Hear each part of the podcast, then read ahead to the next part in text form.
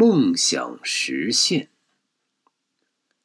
有一天，那是一九一七年三月十五日，苏黎世图书馆的管理员感到奇怪，时针已指到九点，而那个最准时的借书人每天坐的座位却还空着。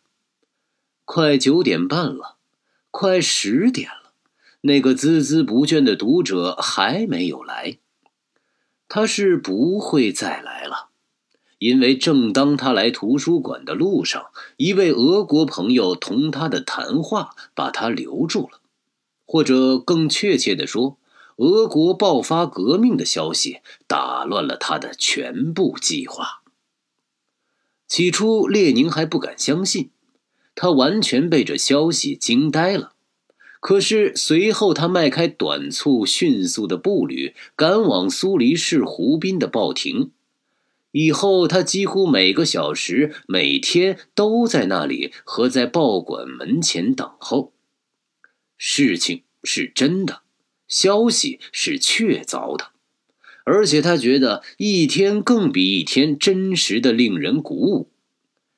开始只传来不确实的消息。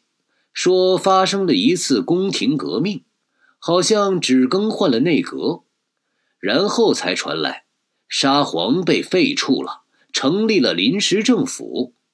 接着又传来杜马开会那天的情况，俄国自由了，政治犯得到了大赦。所有这一切都是他多年来梦寐以求的。二十年来。他在秘密组织里，在监狱，在西伯利亚，在流亡中，都曾为之奋斗的这一切，现在实现了。他顿时觉得，这一次世界大战造成的数百万人的死亡，血没有白流。他觉得这些死者并不是无谓的牺牲品，而是为了一个自由、平等和持久和平的新王国而献身的殉道者。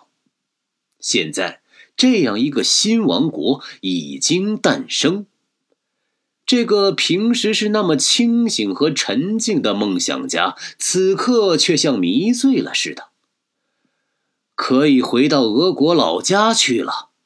这一鼓舞人心的消息也振奋着在日内瓦、洛桑、伯尔尼的其他几百名蛰居在小小斗室里的流亡者，他们欢呼雀跃，因为他们现在不是用假护照、隐姓匿名，冒着被判处死刑的危险回到沙皇的帝国去，而是作为自由的公民回到自由的土地上去。他们所有的人都已经在准备自己少得可怜的行装，因为报纸上登载了高尔基的言简意赅的电报。大家都回家吧。于是他们向四面八方发出信件和电报：“回家，回家吧！集合起来，团结起来，为了他们自觉悟以来毕生奋斗的事业。”俄国革命，而再一次现身。